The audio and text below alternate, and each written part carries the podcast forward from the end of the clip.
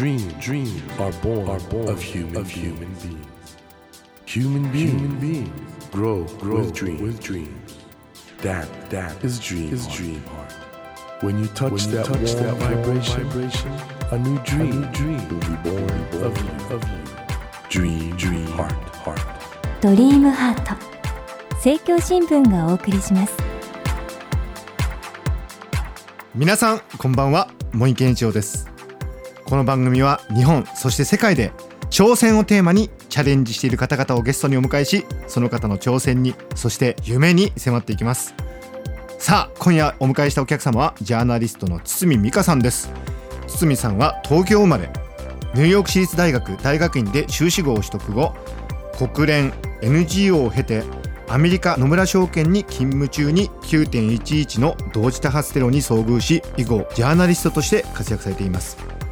主な著書に黒田清日本ジャーナリスト会議新人賞を受賞された報道が教えてくれないアメリカ弱者革命。そして累計70万部のベストセラーとなった貧困大国アメリカがあります。この貧困大国アメリカは海外でも翻訳され高い評価を得ています。その堤さんが11月14日に新刊沈みゆく大国アメリカを集英写真書から出されました。今日はこの本のお話を中心に今のアメリカそして日本の姿について伺っていきます。よろしくお願いします。よろしくお願いします。堤さんも今まで貧困大国アメリカのシリーズというか大変評価されて今回沈みゆく大国アメリカという大変刺激的なタイトルの本なんですが、はい、これはズバリ何についての本ですか？アメリカの実態の本ですね。で特に今回は医療医療。にフォーカスしました。アメリカというと、まあ、オバマさんが、はい、あのいわゆる国民皆保険オバマケアを導入して、はい、これいいことだとみんななんとなく思ってたんですけどそうでもないってことですか、はい、はい、現場に行って取材をしたところ、全く私たちが考えているものとは違うものでした。違うものだった、うん、これはね、まあ、堤さんずっとあのアメリカの格差の問題貧困の問題を扱われてきたじゃないですか、ええ、でそういう意味においてはなんかね保険にかかってない方が医療にもかからずに、はい、亡くなってしまうのが問題だってなんとなく思ってたんで、うん、オバマケアいいことかなと思ったんですけどそうじゃない。一応国民皆保険制度なので、はい。はい、全国民を保険に入れるということで歌い文句で導入されたんですけれども、はい。はい、実はあのリーマンショックありましたよね、はい、金融危機と非常によく似たビジネスモデルだったと。リーマンショックの時っていうのは要するに詐欺的に商品を売りつけたじゃないですか。そうです、ね、いろんな人に、ええまあ、それに一言で言うと近いものがあると。えなんでそうなっちゃったんですか？いろいろ理由はあるんですけれども、はい、やっぱここ過去30年の間に金融業界が力を持ちすぎたっていうのが一つあります。普通に考えて金融業界とね医療保険っていうのは、必ずしもイコールじゃないと思うんですが、うん、実際には影響を受けちゃってるんですか？おっしゃる通りで、はい、実は別々のものだったんですけれども、うん、あのリーマンショックの時に、まあ、私たちも目にしたように、はい、いろんなものが今も投資商品になるんですね。ってことはね保険も投資商品になっちゃってる保険も投資商品だし病院もそうだしそれからいろんな医療サービスそれから老人ホーム全部投資商品になります。ということで実際にはじゃあ違うことになっちゃってるんですか？違うことになってます。例えばどんなことになってるんですか？まあ例えばですね、はい、まあじゃあ国民皆保険ということで、はい、全国民に義務化したんですね、はい、保険に加入しなさいと、ええ、加入しないと罰金なんですよ。だからもうどれぐらいの罰金になるんですか？これはですね毎年上がっていくんですけども、最初の年は1年間に95ドルもしくは年収1%どちらが高い方と。えー、えでももともとねアメリカというのはどちらかというとその政府が大きくなることに警戒があり、はい、皆保険でしかもその義務化して罰金するって今までのちょっとアメリカ人の発想じゃない気がしますね。本当おっしゃる通りでだから保守派とか共和党は大反対。これ義務化っていうのはまあ、社会主義国社会主義だしある種の商品を買うことを義務化するっていうのはおかしいと。なるほど。だから違憲訴訟がたくさん起こってるんですけどでもこれはもう強引に結局裁判所が合憲だということで法律通っちゃったんですうわこれねすごく実は不思議に思ってるんですけど、はい、なんか世の中を例えばねいわゆる保守派の方と、まあ、リベラルの方に分けた時ね。リベラルの方だったら、まあ、オバマさんのやってることいいし国民皆保険もいいじゃないかって例えば思うような傾向があるとしますよね。ね。はい、今実際にアメリカで起こってることはそういう単純な構図超えてることってことですか？超えてますね。何なんですかそれはじゃでやっぱりそのリベラル対保守とかね、はい、それから共和党対民主党という政局の対立図で見させることもマーケティングなんですね。誰がマーケティングしてるんですかそれ？マーケティングをするのは例えばオールアイだったりそれから医療保険業界の上の方だったり非常に頭がいいわけです。それってじゃあ誰か仕掛けてるってことですか？自分がねそれを例えばじゃあ医療保険業界とか製薬業界のトップだったら、うん、どうやって利益を一番マックスで上げようかなって考えたらマーケティング必ずしますよね。もちろん。その時に、まあ、じゃあこの例えば法律を通したらすっごく製薬業界と医療保険業界が儲かるだろうということで法律を導入するんですけどもその時に国民が反発しないようにいろんな仕掛けをしますよね。うん、そう考えていくとやっぱり仕掛けっていうのはすごく必要なんですね。ってことは何？今回のオバマケアで儲かっているのは保険会社と製薬会社。製薬会社。でこれは陰謀論でも何でもなくて実際に儲かってる。株価が上がってます この不況で。えででは国民は得してないってことですか？アメリカの。国民は得してないですね。これは苦しんでいますし今後もっと苦しむ。これまさに今回の沈みゆく大国アメリカ。これはちょっと話題になりそうですね。これねあの全然素人のご質問で申し訳ないんですけど今巷では TPP でそのもし日本がその例えば保険市場とか開放するとアメリカの制度の影響を日本も受けるみたいなことが言われてるじゃないですか、これはどうなんですか実際は？受けますし、うん、あともう一つはですね医療保険とか製薬っていうのは、はい、これはアメリカとは限らないんですね。例えば製薬会社っていうのはドイツとかスイスとか大手は割と散らばってるわけですよ。グローバル資本主義の下ではアメリカとかそういう問題じゃないと。ただアメリカに多いんですけども、はい、やっぱ TPP はグローバル戦略なので、うん、やっぱりグローバル企業が得するようになっています。なので必ずアメリカの医療制度がやっぱ日本に入ってきますね。ということは今までね日本は比較的医療制度はまあうまくいってると言われてたとこもありましたよね、はい、あのお金がなかったから、はい、あの病気になっても治療を受けられないってことは比較的ないというか、うん、まあそれも変わる可能性があるってことですか？十分ありますね。これ止める方法ってあるんですか？ありますまず一つはですね、はい、一番こうシンプルに言うと、はい、アメリカで今回一番驚いたことは医療保険の仕組みをですねちゃんと理解している人が全国民の14%しかいないんですね。いや僕もちゃんとっていうのは理解してないかもしれない、例えば日本も、私もそうだったんですけど、はい、国民皆保険制度のじゃ仕組みって説明してって言ったら意外とできないじゃないですか。意外とっていうか僕できません。できできないですよ ね。みんなできないんですよ。知らないと商品になります簡単に。ああまあだから無知は罪であるってわけじゃないけど弱さになります、ね、ってことですよね。はい、でどういうことなんですか？保険制度は、まあ、日本の場合はですね実は世界から絶賛されていて、うん、制度としては最高なんですね。日本の国民皆保険制度。というのは例えばアメリカと比べると、はい、お医者さんと患者さんの間に会社入ってないですよね。株式会社。そういう発想自体がなかったないですよね。日本ですというのはこれは入るんですか？入ってるんですアメリカは。えどういうことですか？だから例えば私がお医者さんって茂木さんが患者さんだったら、はいはい、茂木さんの治療をするのにも、はい、私は茂木さんの保険会社にまず電話をして確認をしないとこの治療やってもいいですか？この薬出してもいいですか？許可を取らないとできないんですよ。お医者さんに主権がないんです。日本はお医者さんの割と力が強いんですよ、はい、お医者さんがいてその後に製薬会社とかがいて、はいはいはい、最後は患者さん。アメリカは製薬保険会社が最初に一番力があってお医者さんはすごくその下。そのさらに下が患者さん。なんかそれ医療の理念からすると逆じゃないですかね。でもね医療の理念って日本で考えてる理念はおそらくこの福祉に近いじゃないですか、はいはいはい、だけどアメリカの場合は医療は贅沢品なんです最初に言った投資商品に近いですね。これリスナーの皆さんこれがなんかよくネットで見られる陰謀士官の方が言ってるんだったらええー、とか思うんですこれこれ堤美香さんなんで非常に綿密な調査に基づいてジャーナリスティックにも非常に高く評価されてる堤さんがおっしゃってることなんで。いやでも堤さんね僕ちょっと本当心配になってきちゃったんですけど、はい、まずアメリカで今何が起きてるのか。アメリカは国家の中でもランド・オブ・ザ・フリーとか言ってるじゃないですか、はい、自由ってことを一番大事にしてた国だと思うんですが、うん、そうではなくなってきちゃってるってことですか？え自由ありますよ今。1%のための自由はどんどん大きく。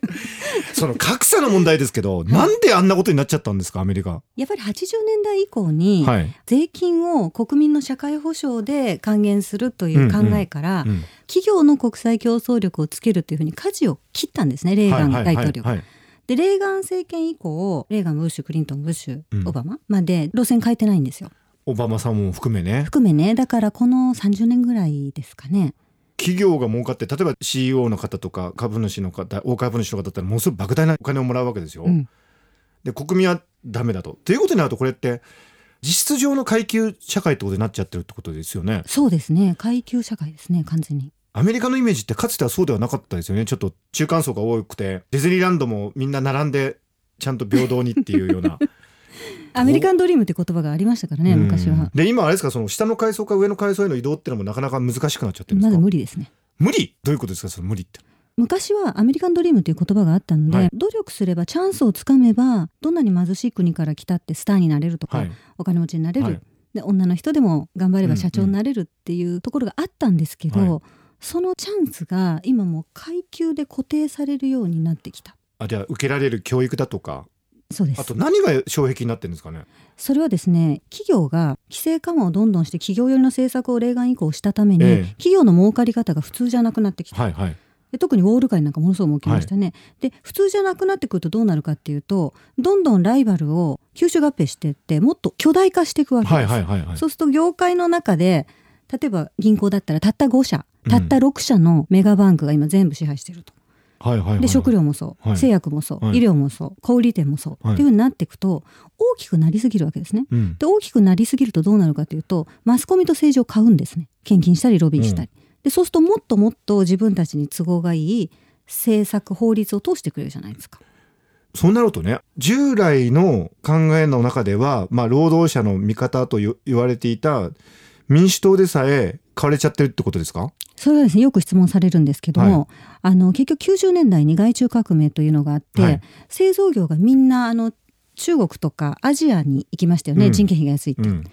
そうなった時民主党のあのスポンサーが支持基盤が変わっちゃった。そうなんです。労働組合が一気にあの小さくなっちゃって。今民主党は誰が支持してるんですか？だから同じ人なんですよ結局。あの共和党と民主党は何？同じ人たちに吸収られてるの？そうですありゃえじゃあプロレスの興行みたいなもんか。あんまり対立させてるように見せてて実はどっちでも同じという。だって茂木さんがもし1%の側にいたら、うん、民主党と共和党をルーレットの赤と黒両方にチップを置くのと一緒で両方にかけた方が確かに、ね、無駄がないじゃないですか。確かにアメリカはよく政権交代するし。だから無駄がどんどんなくなっていくんですね巨大化していくと。ってことは第三の政党が必要ってことですか？もし本当に世の中貧しい人のために何かしようとしたら、ね、第三の政党も必要だし実は第三の政党アメリカにいるんですけど、う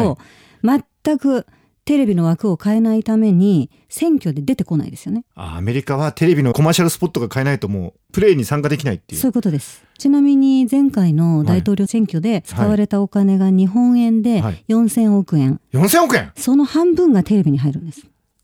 ああじゃあもうみんなグルになってんだ。テレビの枠を変えない第三政党は最初からこう入場券もらえないみたいな。あのね、つみさん、これ僕すごい聞きたいんですけど、あの、つみさんはもう英語ももうバリバリだし、もう本当に綿密な取材されてますよね。で、いろんなアメリカ人に会うじゃないですか。はい、アメリカ人自身は今おっしゃってるような国の変化に対してどういう思いを抱いてるんですか？うんあのそのことに気がついて、はい、もうとにかく政治献金に上限つけろという運動をやってる人もいます。お金で政治を支配されちゃうのはやめようってことでそうですね。選挙で結局今上限ないんですよほとんど。はいはい。だからジャブジャブ献金できちゃうとますます一般の人が政治に影響力持てなくなるので、はい、そこを何とかしようとしている運動もありますし、はい、それからまあ医療だったら、うん、医療保険会社が保険料を取りすぎないように上限つけた方がいいという運動を今回の中間選挙でしていた運動もあります。なるほど。結構やってる人はやってるんですけどね。実を結びそうなんですか？うん。それは どれだけの人が起きてることに気が付くかどうかによると思います。日本でもね、例えば記者クラブの問題も含め、日本のメディアが報ずべきことを報じてないっていうような議論がありますよね。はい。で、これアメリカでも全く同じようなことが構造としてあるアメリカの方がもっと分かりやすいと思いますね。メディアが変更とは言わないけど、うん、ある特定の内容しか報じないっていうのが分かりやすく出ちゃってる例えばねアメリカっていうのは必ずほとんどの国民が共和党員か民主党員なんですよ。もう分かれてるんですね赤と青に。はい、はいそうするとやっぱ共和党の人は FOX ニュース見るしじゃあ民主党の人は CNN とか見て、はい、でお互いにあ FOX ニュースが言ってるからどうせ嘘だとか、うん、で今回もオバマケアも共和党が反対してるからこれはいいことなんだとかね。言ってるんだけど実は FOX も CNN もスポンサーは一緒です。同じだと。はいこれは困ったな。だから結構お金っていう切り口で見ると、はい。はい、その図がわかるんですけど、はあ、政局とか共和党対民主党って対立軸とかオバマ対ブッシュっていう人で見ちゃうと分かんない、ええ、いや面白い。目から鱗。あの爪さんはこういうジャーナリストとしてのトレーニングってどこで受けられたんでしたっけ？うんもう現場で。あれ大学の専攻とかジャーナリズムじゃなかったんでしたっけ？国際関係論っていう政治と歴史と経済、はい、3つまとめてやるので、はい、まあ、そういう意味では網羅するんですね。ジャーナリスト志望の若者にとって堤さんってすごい憧れの人だと思うんですけどそうジャーナリズム学科とか行かなくてもあるいはその専門的なその例えば新聞社とかねテレビとかそういうところにいなくても堤さんみたいになれるにはどうすればいいのか。あのよくそういう質問を、ジャーナリスト志望の若い人から私受けるんですけど、はい、組織に入らないで例えば今いっぱい情報あるわけですね、はいはい、ネットで情報を調べて、うん、例えば市民記者とかできるわけですよ、はい、でもそうすると大事なのは学校で教わることじゃなくって、どれだけ取捨選択できるかっていう勘みたいなものなんですよ。でこれはですねもう私は2つしかポイントはないと思っていて1つは当事者の話を聞くこと、うん、からもう一つは情報は必ず一時情報にリーチして確認する。それができないんですよねみんなねね。今2時3時じゃないですか、はいはいはい、ネットって。あれはダメなんです。オリジナルを見ないと。それから当事者に会って自分がその時五感で感じたことが結構真実に近いです。でもそれジャーナリズム基本ですけどそれをちゃんとできるかどうかってことなんですかね。そうですね勉強になるないや、引き続きまたお話を伺いたいんですが、今週はこれで時間になってしまったので、また来週はこの日本のことも含めお伺いください。よろしくお願いします。はい、よろしくお願いします。